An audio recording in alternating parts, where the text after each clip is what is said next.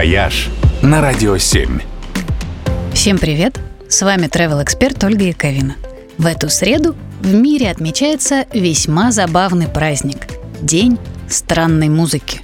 Пожалуй, самую странную музыку издают те музыкальные инструменты, что созданы не для людей, а для природы.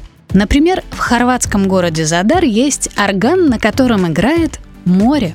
Выглядит он как обычная набережная с ведущими к воде ступеньками. Но в ступеньках есть отверстия и трубы.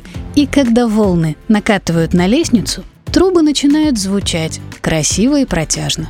А морской орган в британском Блэкпуле поет во время прилива.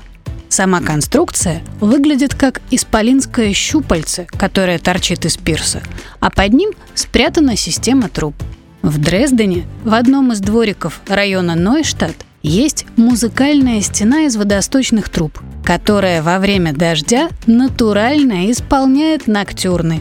А в лондонском деловом квартале Кеннери Уорф стоит диковинная арка с металлическими трубами. И это настоящий духовой оркестр для ветра – Похожий инструмент построен в Нидерландах, в городке Влиссинген. Только там использовали не металлические трубы, а тонкие бамбуковые трубочки.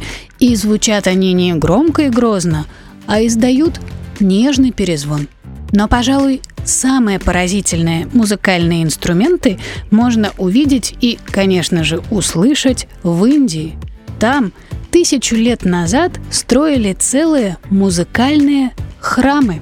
В галереях ставили колонны разной толщины, и если идти мимо них и ударять по ним сандаловой палочкой, получается мелодия. Когда поднимается ветер, то колонны сами гудят, тихонечко и мелодично. А ведут к ним лестницы, на которых звуки шагов складываются в семь нот музыкальной гаммы и издают сакральный звук «Ом», точно благословляя каждого проходящего. Вот уж действительно божественное звучание. «Вояж» только на «Радио 7».